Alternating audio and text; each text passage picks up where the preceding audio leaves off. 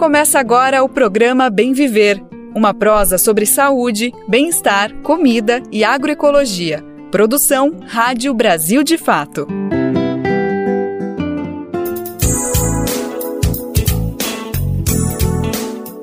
Olá, hoje é quinta-feira, 16 de novembro de 2023. Bora nessa com o Bem Viver, porque ainda tem aqui, ó, o restinho da semana após o feriado. E para quem ouve as edições do dia a dia, pode até estar estranhando um pouquinho essa voz aqui na apresentação, né? Bom, deixa eu explicar. O nosso apresentador titular, Lucas Weber, tá tirando uma merecida folguinha. E para isso, eu, Daniel Lamir, assumo o comando aqui pela próxima uma hora. E o Bem Viver, como sempre, tá daquele jeito que a gente conhece, levantando pautas sobre a importância da reforma agrária popular, a literatura de Itamar Vieira Júnior, as relações entre futebol e política e os preparativos para o maior congresso de agroecologia da América Latina. E aí, sentiu o nível? Então bora nessa com o desfile das manchetes do dia.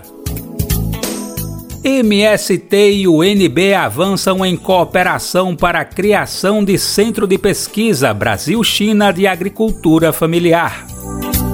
Escritor Itamar Vieira Júnior conversa sobre reforma agrária e literatura com o Brasil de Fato Rio Grande do Sul.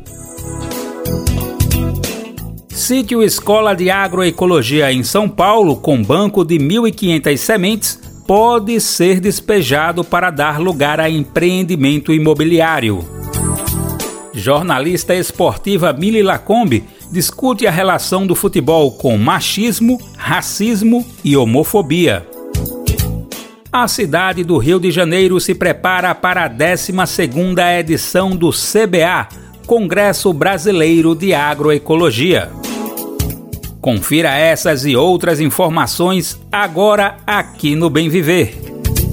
E antes da gente entrar de fato nas notícias, eu quero lembrar o horário do nosso programa. Olha, bora ficar de olho que tem edição nova sempre de segunda a sexta, a partir das 11 horas da manhã. Você pode ouvir pelo rádio e também pelas principais plataformas de podcast no site do Brasil de Fato, na aba Rádio e através de rádios parceiras.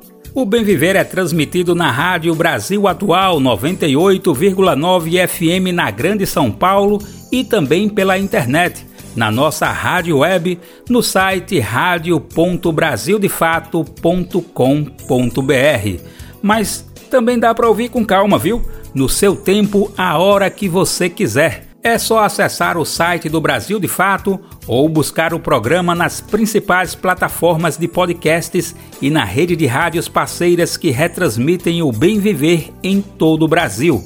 A lista dessas rádios está disponível no nosso site. Já são mais de 100 emissoras fazendo a retransmissão. Se você representa uma emissora e quiser entrar nessa rede, sinta-se convidado ou convidada ou convidade Basta se cadastrar acessando o radio.brasildefato.com.br. Lá basta você clicar em Como Ser uma Rádio Parceira. Brasil de Fato 20 anos. Apoie e lute. E aí, bora pensar um pouquinho nessa terra que nos alimenta no dia a dia? Debulhar o trigo, recolher cada bago do trigo, forjar no trigo o milagre do pão e se fartar de pão. Olha, não precisa nem de apresentação, mas, óbvio, temos o prazer de anunciar a voz de Milton Nascimento na música Sil da Terra abrindo nosso bem viver. Bituca, como é carinhosamente chamado, completou 81 anos de vida, de arte, de música e de muita força no último dia 26 de outubro.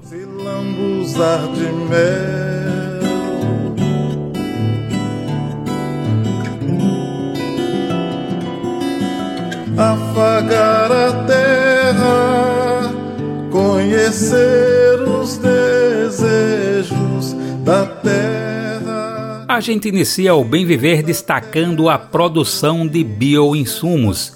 Esses produtos são, digamos, uma resposta de quem cultiva novas relações entre a agricultura e a natureza.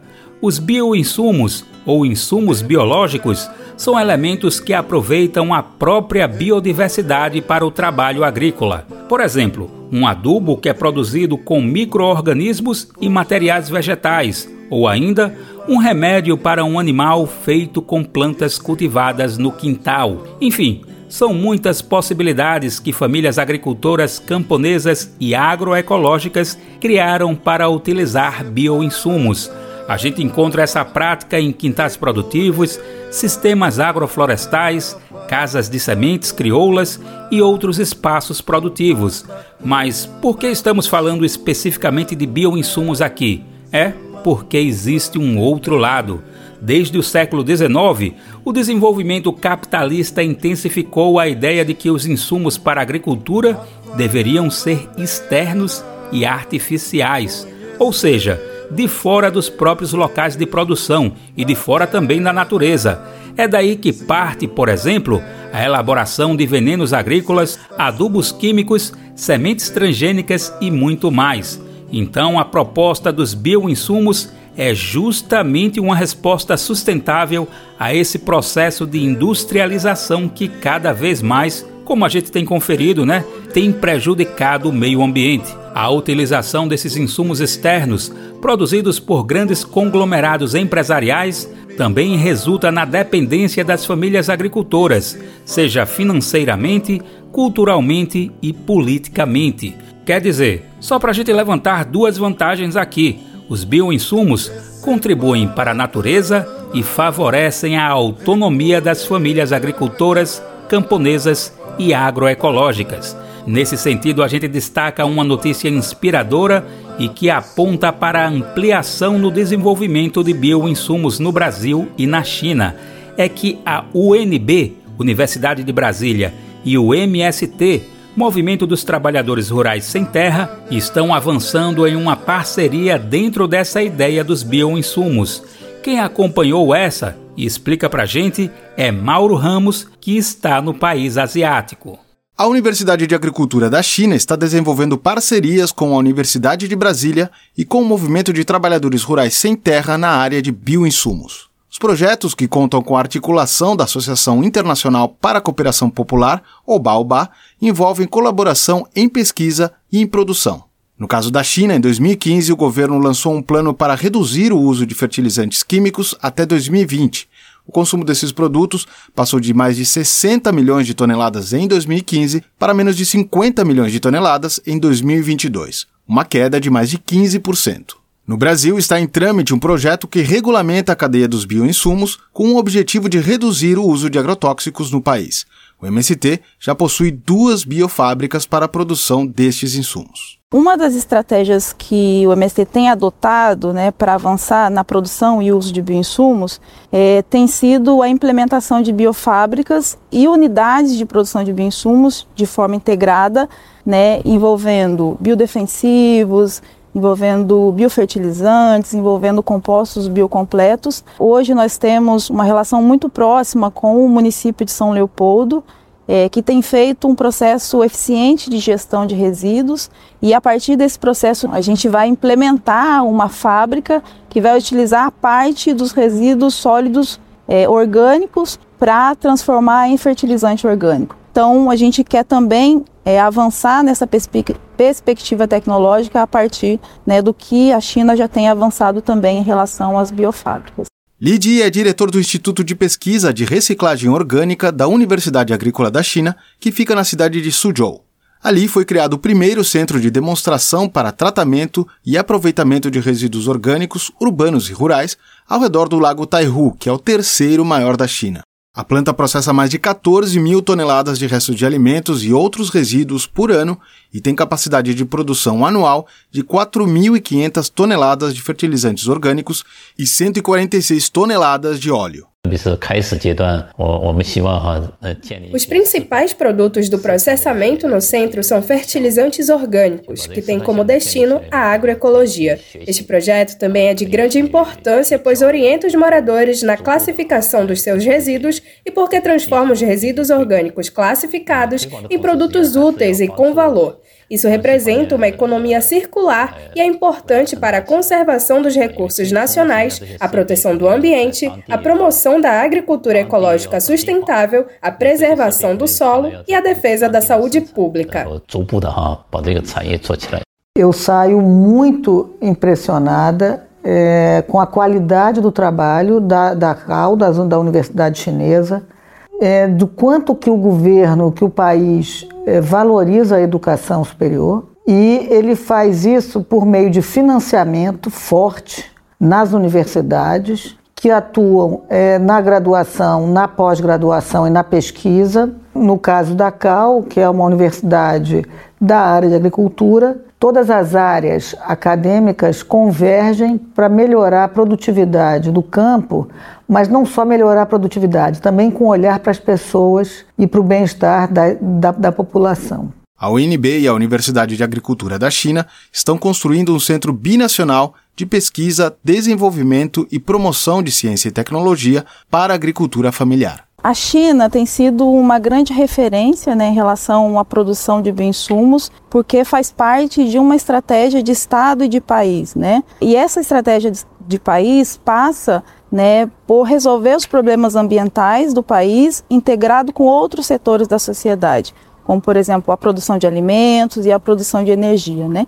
E nós conhecemos aqui experiências é, de biofábricas que têm como matéria-prima os resíduos urbanos, né? Então eles têm um processo eficiente de gestão desses re resíduos que vão para a fábrica e vão ser transformados em fertilizantes orgânicos. São processos, né, que nos traz é, referências bastante importantes para a gente avançar também numa estratégia enquanto país, né, numa estratégia é, no Brasil, desde uma perspectiva do fomento da produção de alimentos e do fomento da agroecologia. De Pequim para a Rádio Brasil de Fato, Mauro Ramos.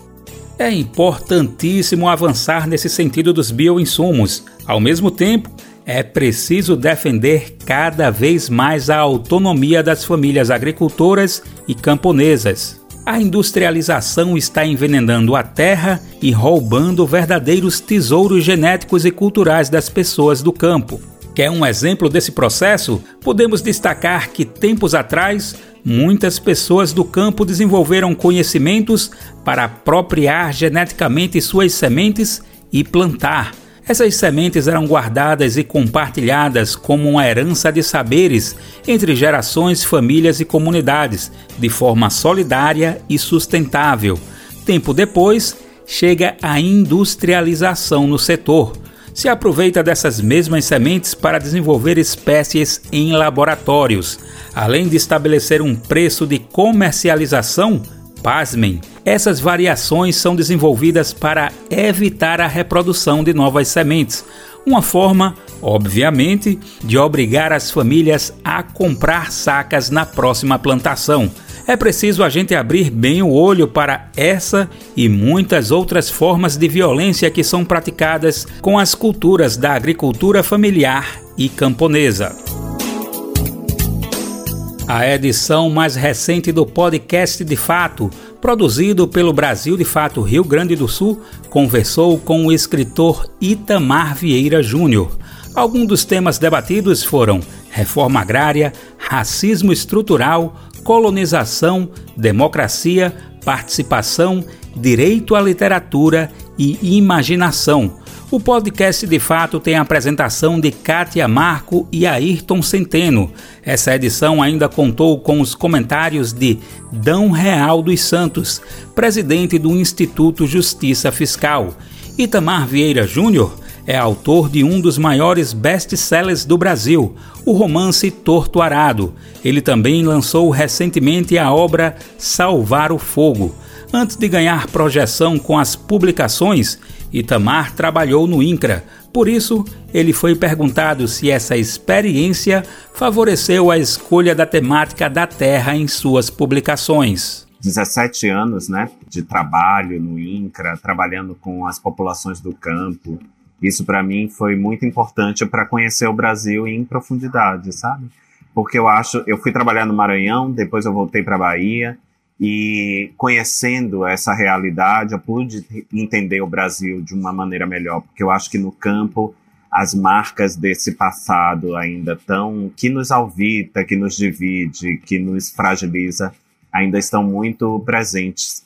Então, é, esse contato para mim foi fundamental para eu me questionar sobre muitas coisas. Dentre elas, qual é a nossa relação com a terra, com o território, né, com o lugar que nós vivemos. Eu estou pensando, os livros estão retratando as, as populações do campo. Né? Eu estou pensando nos meus romances, nas histórias que eu escrevo. Mas eu estou pensando em todos. Estou pensando em nós, inclusive, que muitas vezes vivemos na cidade, mas a gente também vive esse vivemos alienado, né, desse direito à terra, desse direito ao chão que nós pisamos, à casa que nós vivemos, é, a rua que trafegamos, ou seja, é, este é um direito que eu diria que é fundamental para todos os seres humanos, né? Não há vida sem terra e sem território. É, não por acaso todos os conflitos que a gente tem notícia, muitos dos conflitos, das guerras, é, se dá justamente por isso, essas pessoas que têm esse direito negado. E se pensarmos na realidade brasileira, no Brasil, a gente vai ver que há muitos ativistas, lideranças camponesas, ambientalistas, é, na linha de frente dessa luta e muitas vezes correndo risco de vida, né? De vida. Quanto, quantos não, não se foram nos últimos anos, né? Só este ano, quantas pessoas não morreram por causa dessa batalha. E é uma batalha que parece que nos atravessa muito, muito tempo, há séculos. Então, é, acho que é um, é um. Nós que escrevemos e escrevemos arte, literatura, no fundo, estamos registrando o nosso tempo, estamos falando sobre o nosso tempo, escrevendo sobre ele e também refletindo sobre ele. Eu acho que essa é uma questão fundamental que tem atravessado aquilo que eu escrevo. Itamar Vieira Júnior ainda comentou a questão agrária na formação do Brasil, destacando o problema da ausência de uma reforma agrária até hoje. Existir, poderem sobreviver, mas isso não ocorreu e a gente vem arrastando esse problema há séculos. Então chegamos ao século XXI e este problema está em pauta, né? Esse problema continua sendo algo relevante que nós devemos pensar, nós devemos é, nós devemos refletir, nós devemos mudar. É, e, e, eu, eu, digo porque tudo passa pela, pela, pela terra. Se a gente pensa ah, na nossa desigualdade, o que isso poderia resolver? Se a gente pensa na nossa segurança alimentar, esta é uma questão fundamental, né? Porque o, no Brasil hoje há os que produzem para alimentar, mas há os que produzem commodity para as balanças, para a balança comercial. E nós, é, eu, eu acho que eu vou citar a, a, a Maria da Conceição Tavares. Nós não comemos PIB, nós não comemos commodities, né? Nós comemos comida, alimento. E o alimento ele vem do pequeno e do médio agricultor.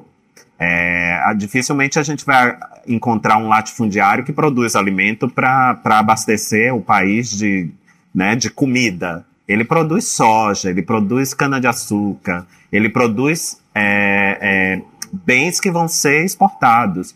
Quem produz alimentos para os brasileiros são é, os pequenos e médios agricultores. Então, nós precisamos refletir sobre isso. É, é uma questão fundamental. Nenhum país é um país desenvolvido se não tem é, sua população com segurança alimentar, né? Se a gente não consegue alimentar a nossa população, se a gente não consegue distribuir recursos, e a reforma agrária ela é, ela é um tema que não envelhece, ele precisa ser enfrentado e debatido ainda nos nossos dias. Itamar também destacou o aumento no interesse pela literatura nas últimas décadas no país, considerando uma efervescência e diversidade no setor tantas pessoas interessadas na literatura brasileira. Acho que nas últimas três décadas eu não via tanta pessoa, tantas pessoas engajadas na nossa literatura. E, de fato, a diversidade do, dessa, das publicações elas têm é, nos feito minimamente perceber, enquanto leitores, e eu falo isso porque eu sou leitor, que esse país é uma potência criativa, né, de, é uma potência, é uma potência social pela sua própria diversidade. Então, para mim, é muito, é é um tempo muito, muito novo. É, a, a, a Djaimília de Almeida Pereira, que é uma escritora portuguesa de origem angolana, ela que disse isso em, algum, em alguma entrevista, ela diz o melhor tempo é o nosso, e eu tenho certeza que o melhor tempo é este, é o que nós vivemos, né? E onde a gente pode ver essa, é, observar essa diversidade. Isso também não quer dizer que a gente deve se conformar com isso, a gente deve querer muito mais, né? Muito mais diversidade, muito mais mulheres publicando, indígenas publicando, pessoas negras publicando, mais leitores interessados nessa diversidade é, é, social e histórica que é o Brasil. E, mas eu penso que essa, esse é um momento realmente especial para as artes, para a literatura, para a nossa sociedade como um todo. Confira a entrevista completa, olha que tá muito legal, no canal do BDF Rio Grande do Sul, no YouTube. No estado de São Paulo, um sítio escola de agroecologia com banco de 1.500 sementes pode ser despejado para dar lugar a um empreendimento imobiliário. A Associação de Agricultura Biodinâmica tenta reverter uma liminar de reintegração de posse que já lacrou a sede em Botucatu neste mês de novembro.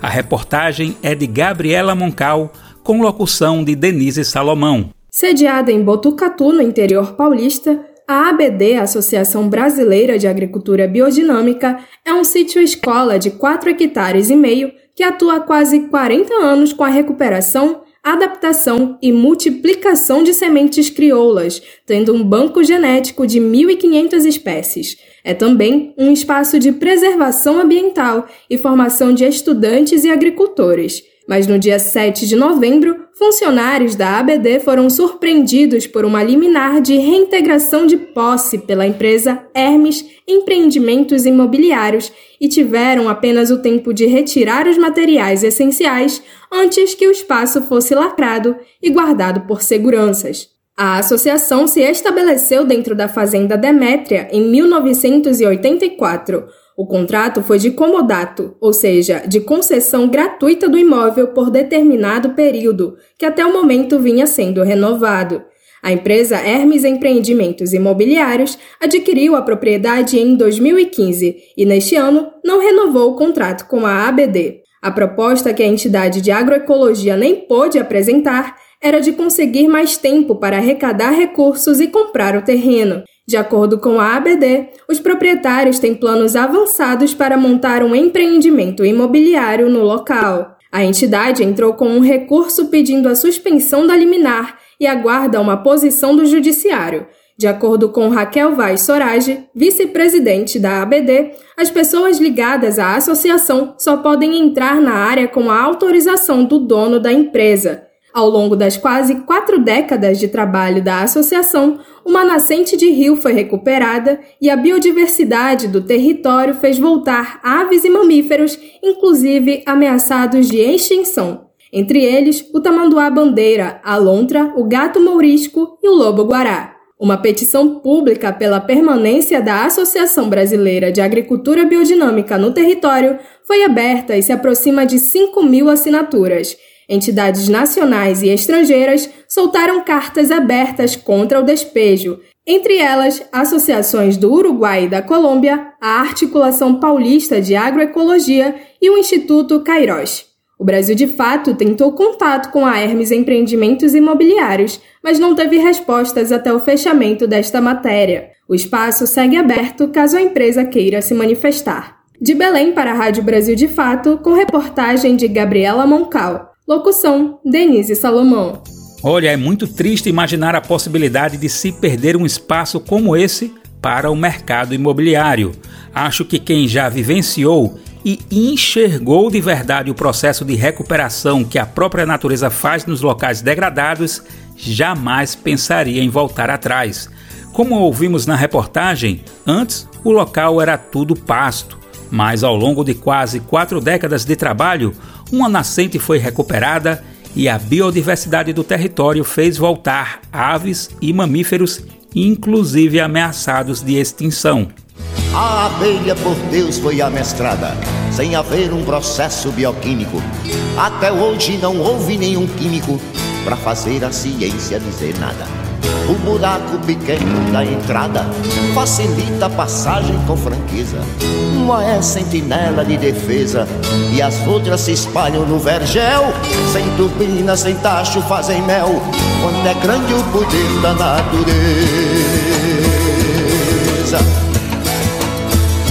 A natureza.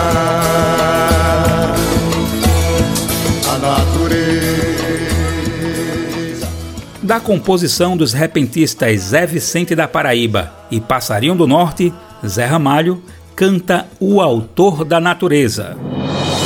A ABJD é a Associação Brasileira de Juristas pela Democracia. Defende o Estado democrático de direito, a presunção de inocência, o devido processo legal e o acesso à justiça. A ABJD é a única organização do Brasil que reúne todas as categorias de juristas do estudante à juíza, da servidora do sistema de justiça ao defensor público. Juristas democráticos são essenciais para evitar retrocessos e avançar nos direitos e garantias.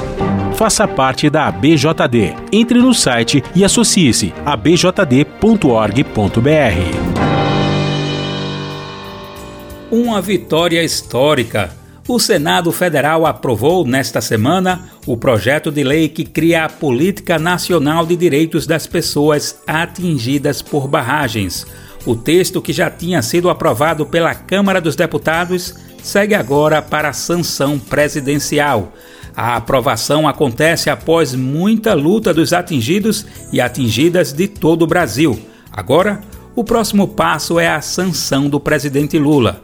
O dispositivo, por exemplo, é uma esperança para que não se permita mais novos casos, como os que aconteceram em Brumadinho e Mariana, ambos em Minas Gerais. Após acordos entre senadores de situação e oposição, a votação transcorreu de maneira simbólica, sem qualquer voto contrário. Aqui no Bem Viver vamos seguir acompanhando o tema. Brasil de Fato uma visão popular do Brasil e do mundo. Leia e ouça as informações que mais interessam no seu dia. Política, economia, direitos humanos, cotidiano, saúde e cultura tratados com pluralidade e diversidade. Jornalistas, articulistas e movimentos populares reunidos em um só veículo. Esse é o Brasil de Fato conteúdos em texto, áudio e vídeo que informam e contribuem na luta por uma sociedade mais justa e fraterna. Quer ficar por dentro? Então acesse brasildefato.com.br. O papo agora no Bem Viver é sobre futebol, mas futebol e política, tá? Porque sim, essas duas coisas se misturam e se misturam muito. Existe uma ideia de que essas coisas não se juntariam, né? Mas se alguém ainda pensa assim, vale ouvir agora mesmo a entrevista que vamos rodar. É a opinião da jornalista esportiva Mili Lacombe, uma referência na área e pioneira entre mulheres comentaristas de esporte. Atualmente colunista do portal UOL, ela foi a entrevistada convidada no papo com José Eduardo Bernardes. Mili comentou sobre temas como machismo, racismo, homofobia e os negócios do esporte. Corintiana declarada, Mili se colocou contra a chegada do treinador Cuca, que passou menos de uma semana no comando do time masculino do clube em abril deste ano. Também teve posicionamentos contundentes contra o caso de estupro envolvendo o ex-jogador Robinho. Vamos conferir agora a conversa dos dois. Brasil de Fato Entrevista. Olá a todas e a todos, está começando agora mais um Brasil de Fato Entrevista e hoje a nossa conversa é com a jornalista Miri Lacombe. Tudo bom, Mili? Como vai? Tudo ótimo, obrigada pelo convite, é um prazer estar aqui com vocês. Maria Emília Cavalcante Lacombe, ou Mili Lacombe, como é nacionalmente conhecida, é jornalista, escritora e roteirista. Foi uma das primeiras mulheres a participar de programas esportivos na TV. Hoje mantém coluna no portal UOL, onde fala sobre esporte, mas também sobre assuntos diversos, como política, feminismo e pautas LGBTQIA. Obrigado, viu, Miri, por aceitar o convite. É, queria começar falando sobre o futebol feminino.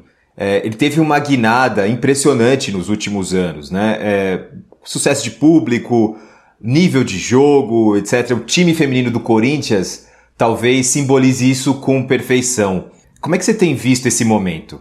Olha, eu, ve eu vejo com um, um, olhar crítico, claro, porque eu, eu, eu, cubro, né? Então meu olhar é crítico, mas eu não posso tirar do olhar crítico a emoção de ver o futebol feminino onde ele está hoje, né? A, a geração de mulheres, minha geração, cresceu sem achar que isso era possível, não era uma possibilidade. Eu fui proibida de jogar no colégio, um colégio de classe média alta de São Paulo, as professoras me tiraram da quadra, dizendo que eu teria que brincar de boneca. Então, é, não era um sonho possível de ser sonhado, sabe? E quando você tira o sonho de crianças, você tira muita coisa, né? A gente vive num país que boa parte das nossas crianças não pode sonhar, não pode sonhar com nada. Crianças periféricas, crianças é, que são, estão fora né, do, do, centro, do que é considerado o centro é, da economia. E é, é, muito cruel você não, não permitir que alguém sonhe.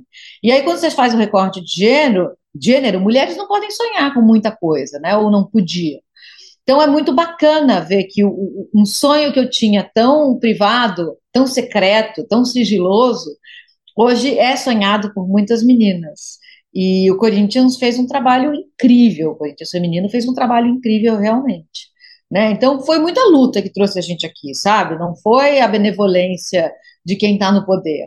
Foi luta atrás de luta atrás de luta. Mulheres sendo apanhando por estarem jogando bola, mulheres sendo excluídas, mulheres é, recebendo estupro corretivo, porque estavam fazendo coisas que, que não é uma mulher que deveria fazer para serem colocadas no seu lugar. Tem uma história de violência por trás do sucesso do futebol feminino, sabe?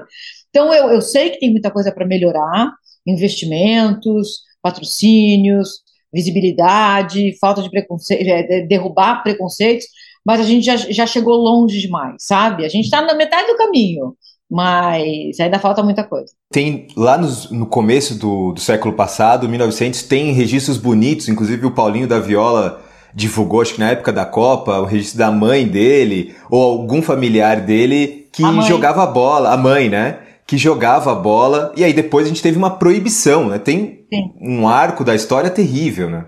É. é, a gente, na, na, história, a gente, a gente não vai continuamente evoluindo, né? Você evolui, evolui, você tem umas uma ação contrária, vem com violência, vem com força, então você dá cinco passos para frente, um para trás, né? Três para frente, dois para trás. Mas a gente consegue evoluindo, não tem volta. Isso eu digo sempre assim, não tem volta. Para desespero de muitos, não tem volta. E mais os clubes, é, talvez não em sua totalidade, eles ainda tratam a modalidade como não como uma prioridade, né? Mas como é, um apêndice ali do clube social, enfim. São vários os times, por exemplo, que perderam financiamento do dia para dia, do, do dia para noite. É, outros que acabaram, como o Havaí, que tinha uma equipe, inclusive, consolidada já no futebol brasileiro, né? É, como tratar isso dentro dos clubes? Porque nem sempre vai ser um sucesso de público, nem sempre vai ter o jogo na TV, como é também o futebol masculino. Às vezes o time não dá certo, não engata, mas tem que manter de alguma maneira, né? É, eu acho curioso quando as pessoas falam, ah, mas eu não gosto do jogo feminino, não é bom. Eu passei duas horas da minha noite de ontem vendo Corinthians e Santos no masculino. Eu gostaria muito que alguém me devolvesse essas duas horas da minha vida. Não tem devolução. Então, assim, eu acho que tem várias coisas para a gente dizer aí. O Corinthians, por exemplo, está fazendo um trabalho lindo com o feminino. E aí contratou um treinador condenado por ter se envolvido no estupro de uma adolescente o time feminino protestou, protestou ainda muito elegantemente, não colocou o nome do Cuca, não fez nada, só protestou contra a violência de gênero. Os CTs racharam. O time masculino não fala mais com o feminino. Elas acabaram de ganhar a Libertadores, ninguém parabenizou. Elas foram isoladas dentro do próprio clube, que é o que acontece muitas vezes uh, com minorias políticas, assim, pessoas que são LGBTQIA+, ficam isoladas dentro da sua própria casa, por exemplo né, mulheres isoladas dentro da sua própria casa. É um sintoma dessa perversão que é o preconceito. Então a gente tem muito, mesmo o Corinthians, que é esse time que faz um trabalho brilhante no feminino, cometeu esse erro assim, é, absoluto, né? Primeiro contratar alguém condenado por estupro e depois punir quem se manifestou. Não foi uma O punição. Arthur Elias, inclusive, foi, recebeu uma reprimenda. É, o que Sim. pareceu, né? O que pareceu de fora Uhum. é que ele recebeu uma reprimenda e aí recuou no posicionamento. Ex- Exatamente, ficou parecendo isso, porque ele fez um recuo tático no posicionamento dele. Então elas não foram punidas oficialmente, mas quem vive no clube sabe que o que aconteceu foi uma separação. Pararam de falar com elas. É aquela punição do silenciamento, né? Que é uma punição forte também. Então, por o Ceará, o time masculino do Ceará, no ano passado, caiu da primeira para a segunda divisão. Cortaram qual time? Cortaram a verba do feminino. Né? E aí o Ceará começou a tomar de 11 a 0. Ah, as, as meninas do Ceará jogam mal. Não, não é que as meninas jogam mal. Da noite para o dia, elas perderam 70% do orçamento. Então a gente ainda vê esse tipo de coisa. Os clubes investem no feminino porque é obrigatório hoje, porque é politicamente correto, mas muita gente faz sem convicção. Então a gente precisaria de educação. Por que é que se investe no feminino? O que, que a gente está fazendo quando a gente investe no futebol feminino? Que tipo de inclusão é essa? Que vi, quantas vidas a gente está salvando ao, ao, somente permitindo que as pessoas sonhem e que, elas, a, que a gente ofereça uma possibilidade, possibilidade de caminho? É muita coisa, sabe? Mas isso não é dito. Isso não, não há esse tipo de educação contra a misoginia, contra a LGBTfobia, contra o racismo. Os clubes deveriam se educar nisso e não reagir a ou, ou, novas regras, né, impostas, ou reagir ao que a sociedade talvez espere que é politicamente correto. Então, lá no dia 28 de junho, vamos fazer uma campanha a favor da comunidade LGBTQIA+. No dia 27 de junho, no dia 29, isso não importa mais. Então, Aproveitando que você falou sobre o assunto do Cuca, é, queria falar contigo sobre o jornalismo esportivo. É, ele trata alguns assuntos de maneira superficial, como foi o caso do Cuca, por exemplo, que até treinar o Corinthians, até ser contratado pelo Corinthians, treinou diversas equipes, inclusive com relativo sucesso, o Atlético Mineiro, por exemplo, e não foi culpabilizado por esses atos que eram dos anos 80, né? É, esse assunto ele foi algumas vezes abordado, mas também de uma maneira muito superficial e sem é, responsabilizar o Cuco, sem pedir a ele que se responsabilizasse, enfim. É, por que, que o jornalismo esportivo trata alguns temas de maneira tão superficial, Mili? Eu acho que tem vícios que a gente traz de muito tempo, assim, que são vícios é, formados numa sociedade que é machista, que é misógina, que é violenta, que é LGBTfóbica e é racista e ninguém se questiona. O futebol, até pouquíssimo tempo, era um esporte para homens brancos. Assim, jogar não, mas quem fosse analisar o futebol, comentar, deveriam ser homens brancos. Não haveria a possibilidade de ter alguém ali, um homem negro, uma mulher negra, uma mulher, uma feminista, uma pessoa trans. A gente não. Agora a, Mara Moira é colunista do UOL, é uma mulher trans. Então as coisas estão mudando, mas ainda somos corpos estranhos nesse meio.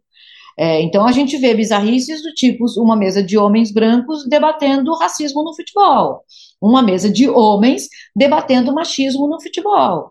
E assim, homem não pode falar sobre isso? Não, claro que pode.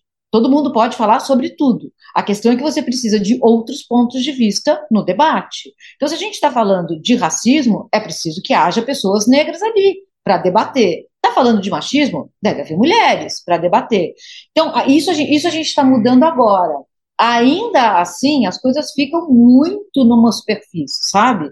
É, não se mergulha ali. Vamos falar de se vai jogar no 4-3-3 ou no 4-4-2.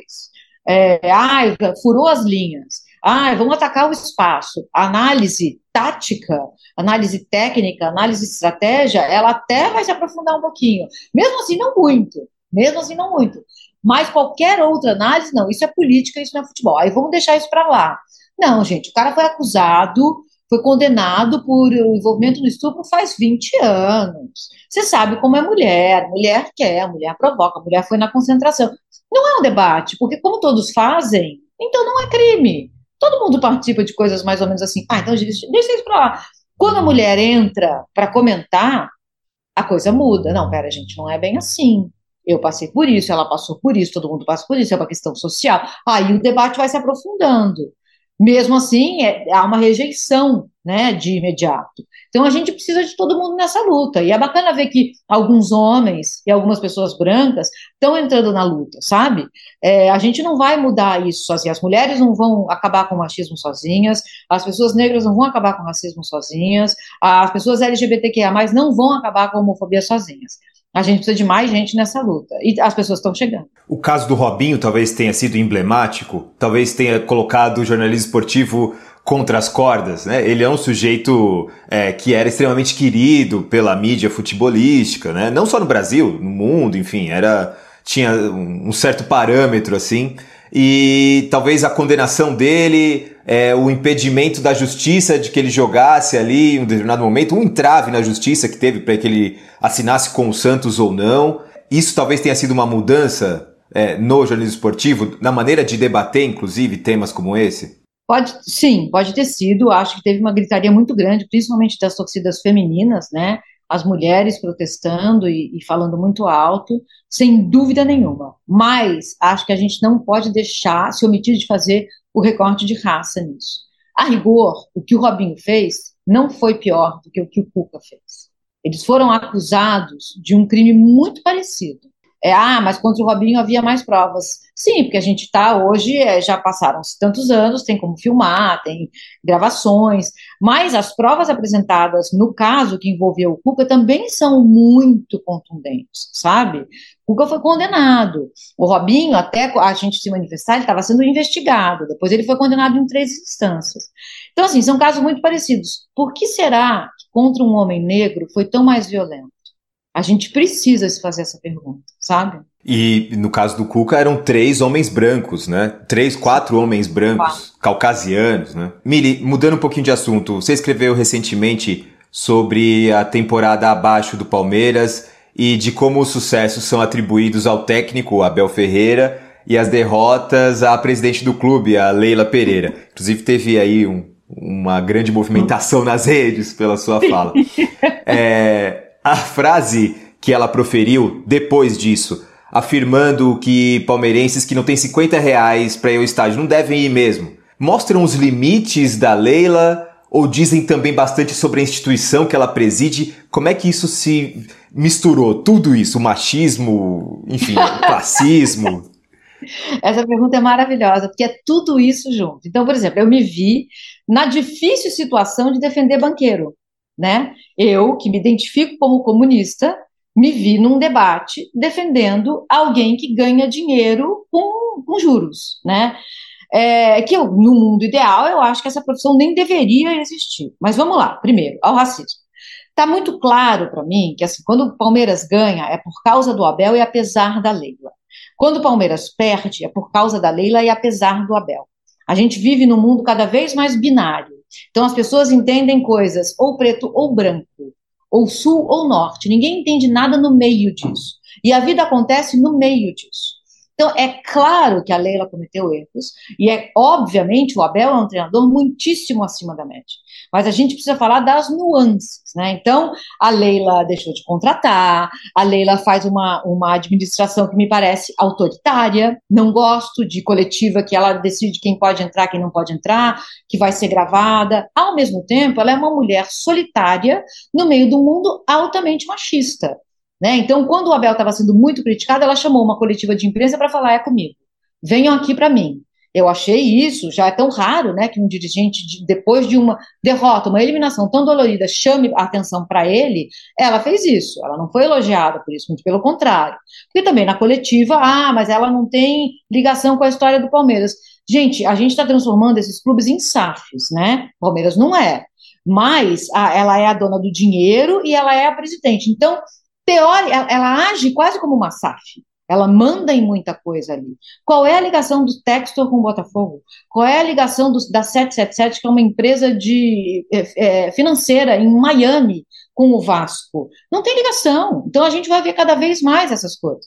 Acho que é criticável, mas eu não tenho nenhuma dúvida de que ela é criticada no volume e a forma e os métodos porque ela é mulher. Ela não é pior do que o Duílio Monteiro Alves. E eu não vejo ele ser criticado assim. Ela não é pior do que o Landim, e eu não vejo ela ser criticada assim. Ela, gente, infinitamente melhor do que o Marcos Braz. Ela não se atracou com o torcedor no meio do shopping e mordeu a virilha dele. E eu não vejo o Marcos Braz ser criticado dessa forma. Então, isso precisa ser estabelecido. Na hora que a Leila vai lá e diz que quem não tem 50 reais não precisa ir ao estádio, aí ela me pega. Porque assim, é, então só vale torcedor se for cliente. Só vale torcedor se ele puder comprar, ser sócio. Não queremos mais o torcedor, queremos o sócio, o cliente, o consumidor. Aí é demais. Não pode ser assim. Futebol não é isso. Futebol não é para quem consome. Futebol é para quem é apaixonado, para quem vibra, para quem se deixa afetar por aquilo.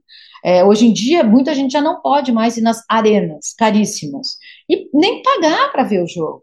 Você tem que pagar dois, três, quatro streamings, né? Então a torcida vai se afastando, é, o clube vai afastando esse torcedor periférico do, do, do centro, do, do afeto. Né? Eu acho, você vê uma, por exemplo, a final do Fluminense e Boca agora. É impossível comprar ingresso. É impossível, até para uma pessoa, um jornalista classe média como eu. Não dá, eu não tenho dinheiro para ir ao jogo. Eu adoraria ir nesse jogo, mas não dá. Quem vai? Quem, que, que a gente está fazendo com quem vai ao jogo? Que tipo de torcida é essa que a gente está formando? É uma torcida que vê sentada e aplaude o gol? É isso que a gente quer? Porque o Brasil não é isso. Então é um debate muito sério, sabe? Quando a Leila falou isso dos do, do 50 reais, eu, ela me feriu. E aí a gente tem que ver, porque tem um debate sobre classe, tem um debate sobre raça, tem um debate sobre gênero, tem um debate sobre é, é, é, o heteropatriarcado, tudo isso está dentro desse, do que é Leila Pereira à frente do Palmeiras. Vamos ser capazes de debater isso ou a gente vai só colocar nos extremos, que é onde as pessoas entendem as coisas, sabe? Então acho bem complexo isso. Mili, a muito ver... obrigado por essa conversa, viu? Eu que te agradeço, foi um prazer bater esse papo com você. Obrigado mesmo. E a você que nos acompanhou até aqui, muito obrigado. Na próxima semana voltamos com mais uma entrevista. Tchau, tchau. A gente acabou de ouvir a entrevista com a jornalista esportiva Mili Lacombe. Ela é pioneira entre mulheres como comentarista de futebol. E não só isso, viu? uma voz referência quando o assunto é esporte e política. Ao contrário do senso comum, né? Lacombe defende que essas duas coisas se misturam e devem ser sempre discutidas. O ministro da Educação, Camilo Santana, e o presidente Lula apresentaram o chamado Bolsa Poupança. A iniciativa será direcionada a alunos do ensino médio ainda neste ano de acordo com o ministro da Educação. Junto com o presidente Lula, Camilo Santana apresentou informações sobre o programa, mas ainda sem detalhes sobre valores. A reportagem é de Felipe Mendes, a locução é de Denise Salomão. O ministro da Educação, Camilo Santana, afirmou na última terça-feira, 14 de novembro, que o governo federal vai apresentar ainda neste ano o programa que cria a Bolsa Poupança para estudantes do ensino médio. O anúncio foi feito ao lado do presidente Luiz Inácio Lula da Silva durante o programa Conversa com o Presidente, realizado pela comunicação oficial do governo. Santana e Lula apresentaram as primeiras informações sobre o projeto, mas ainda sem detalhes, como, por exemplo, o valor que será pago.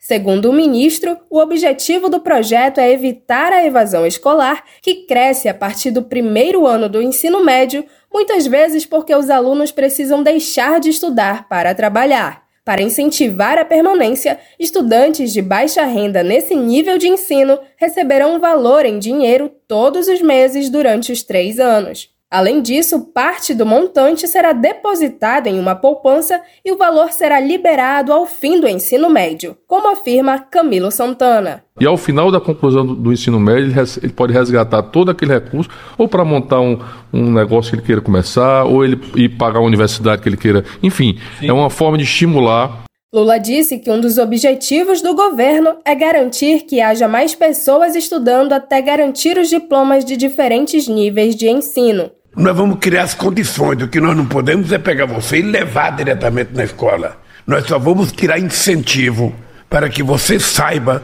que nós estamos pensando no seu futuro e no futuro da sua família. Durante o programa, o presidente e o ministro falaram também sobre a renegociação de dívidas do FIES, o Fundo de Financiamento Estudantil. O objetivo do governo é oferecer oportunidade para mais de 1 milhão e 200 mil pessoas que têm parcelas do financiamento em atraso, em dívidas somadas que chegam a 54 bilhões de reais. O programa, que foi apelidado de Desenrola da Educação, prevê descontos que podem passar de 90% do valor devido. A renegociação é feita diretamente com o Banco do Brasil e a Caixa Econômica Federal.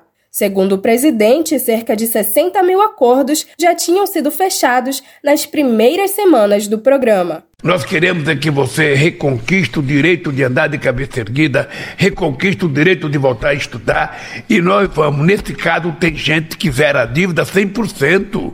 Tem gente que vai pagar 10% do que deve, 5% do que deve. Não tenha vergonha. Não tenha vergonha, cara. É o seu futuro que está em jogo. Levanta a cabeça, vá na Caixa Econômica, vá no Banco do Brasil e resolva o seu problema. Quem tiver dívidas com fiéis pode procurar o Banco do Brasil ou a Caixa Econômica até o dia 31 de maio de 2024. Além do atendimento presencial nas agências, é possível buscar informações nas centrais de atendimento dos bancos. Os telefones da Caixa são 4004-0104 para capitais e regiões metropolitanas e 0800 104 0104 para as demais regiões. Para falar com o Banco do Brasil, é possível entrar em contato pelo WhatsApp, operadora 61 4004 0101 ou por telefone 4004-0001 para capitais e regiões metropolitanas e 0800 729 0001 para as demais localidades. De Belém para a Rádio Brasil de Fato, com reportagem de Felipe Mendes. Locução: Denise Salomão. Qual foi a última vez que você ajudou a salvar uma vida? Nájila Lima, do Hemocentro do Ceará, tem um recado para você. As doações de sangue elas devem acontecer todos os dias, não somente em datas comemorativas como Semana Santa, Natal. Né? O paciente ele não escolhe o dia de adoecer, a gente não tem sangue em farmácia nem em laboratório. A gente realmente precisa contar com a disponibilidade, a solidariedade das pessoas. Tome uma atitude e salve vidas. Doe sangue. Uma parceria Rádio Senado. Olha, muita gente está se perguntando quando é que essa onda de calor deve passar. Essa é uma pergunta até um pouco difícil, né? Até porque o número de dias que o Brasil sofreu com ondas de calor multiplicou por mais de 7, quando comparado os períodos que vão de 1961 a 1990 e de 2011 a 2020. Isso é o que mostra um estudo do INPE, Instituto Nacional de Pesquisas Espaciais, encomendado pelo Ministério da Ciência, Tecnologia e Inovação. A pesquisa visa identificar mudanças no clima do país que sofre atualmente com uma onda de calor que atinge quase 3 mil municípios brasileiros. O INPE avaliou as tendências sobre chuva, temperatura máxima e mais três índices considerados extremos. Diante do cenário, cabe uma outra pergunta, pelo menos para aliviar um pouco: quando é que deve passar esse calorão? Tá para quando, hein? Vamos ouvir a reportagem de Sayonara Moreno, da Rádio Nacional em Brasília. A onda de calor que atinge grande parte do Brasil pode dar uma aliviada somente a partir da próxima segunda-feira, mesmo que as temperaturas continuem altas. É o que explica o meteorologista do INMET, Instituto Nacional de Meteorologia, Olívio Bahia em boa parte do Sudeste, Centro-Oeste, interior do Nordeste, o sul da Amazônia, toda essa área que vem sendo atingida pela onda de calor nos últimos dias, deve continuar pelo menos até o próximo sábado, talvez no domingo. Talvez entre domingo e segunda-feira já comece a dar um alívio ali para áreas de São Paulo, Mato Grosso do Sul, começando a quebrar essa onda de calor. A Organização Meteorológica Mundial prevê que os efeitos do El Ninho devem ser sentidos pelo menos até abril do próximo ano, o que inclui altas temperaturas. O fenômeno ocorre com o aquecimento das águas superficiais do Oceano Pacífico. O meteorologista Olívio Bahia diz que mesmo sem onda de calor, o tempo vai continuar quente. Claro, estamos aí com temperaturas 5, 8 até 10 graus acima da média em função da onda de calor. Mas quando quando voltar à normalidade, ainda continuamos com temperaturas elevadas na casa de 30, 33, 34 graus em algumas localidades. O meteorologista ainda afirmou que a previsão é de que nos próximos dias as chuvas podem cair na região central do Brasil, onde não aparecem há um tempo. Isso é esperado no centro-oeste e parte do sudeste. Com o excesso de calor que dura duas semanas, o consumo de energia elétrica no país aumentou, já que todo mundo teve que recorrer aos ventiladores e aparelhos de ar-condicionado. No meio deste mês de novembro, o ONS, Operador Nacional do Sistema Elétrico, registrou um aumento de quase 17% no consumo de energia no Brasil em comparação com o início do mês. Na ponta do lápis, a chamada demanda nacional instantânea subiu em cerca de duas semanas de mais de 86 mil megawatts para mais de 100 mil megawatts ou 100 gigawatts. Você adora ler, ama livros e gostaria de entender melhor o nosso país? Imagine receber todo mês um kit com um livro e um dossiê que te ajuda a entender a nossa sociedade hoje, por um preço baixinho e com frete grátis para todo o Brasil. Este é o Clube do Livro da Expressão Popular. Para saber mais, acesse o site expressãopopular.com.br e escolha seu plano. Assine agora! Expressão Popular 20 anos na Batalha das Ideias. Agroecologia na boca do povo. Esse é o lema da 12ª edição do CBA, o Congresso Brasileiro de Agroecologia, que será realizado na próxima semana no Rio de Janeiro. Vamos conferir os preparativos para esse evento. A locução é de Denise Salomão. Com o lema Agroecologia na Boca do Povo, a cidade do Rio de Janeiro vai sediar entre os dias 20 e 23 de novembro o CBA, Congresso Brasileiro de Agroecologia. O evento, que será realizado pela primeira vez na cidade, vai ser descentralizado com programações paralelas ocupando diferentes espaços do centro do Rio e da Lapa. O objetivo dessa descentralização é aproximar as pessoas da agroecologia e da alimentação saudável, reconhecendo os saberes acadêmicos e populares. Durante as 8 horas da manhã até as 6 da tarde, a Praça do Passeio, na Cinelândia, vai receber atividades gratuitas como feiras, oficinas, rodas de conversa, shows e outras iniciativas dos dias 21 a 23. Também serão instaladas na praça as estruturas para acolher a tenda dos povos indígenas, a comedoria, como é chamada praça de alimentação, o Festival de Arte e Cultura da Agroecologia, os barracões de saberes e a Feira da Agrobiodiversidade. Outros pontos importantes de atividades serão a Fundição Progresso, os Arcos da Lapa, o Circo Voador, a UERJ, Universidade Estadual do Rio de Janeiro, o Armazém do Campo do MST, o Movimento dos Trabalhadores Rurais Sem Terra, e o espaço da ONG Ação Cidadania. Nesta, que é a 12ª edição do encontro, a expectativa é reunir cerca de 5 mil participantes, entre estudantes, pesquisadores, extensionistas, técnicos, agricultores, comunidades tradicionais, movimentos sociais e pessoas ligadas ao tema da agroecologia. A última edição realizada foi em 2019, em Aracaju. Em entrevista ao programa Bem Viver do Brasil de Fato, a representante da Aba Sudeste, Natália Almeida, explicou que o lema desta edição traz o contexto econômico e social do país, considerando os desafios acentuados nos últimos anos.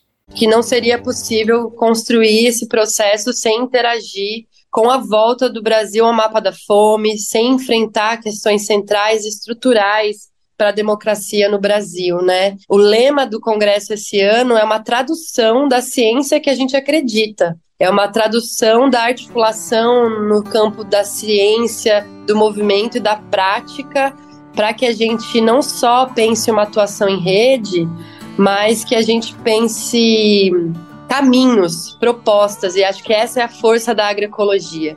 Você pode conferir a programação completa na versão online desta matéria no site brasildefato.com.br. De Belém para a Rádio Brasil de Fato, com informações da redação. Locução: Denise Salomão.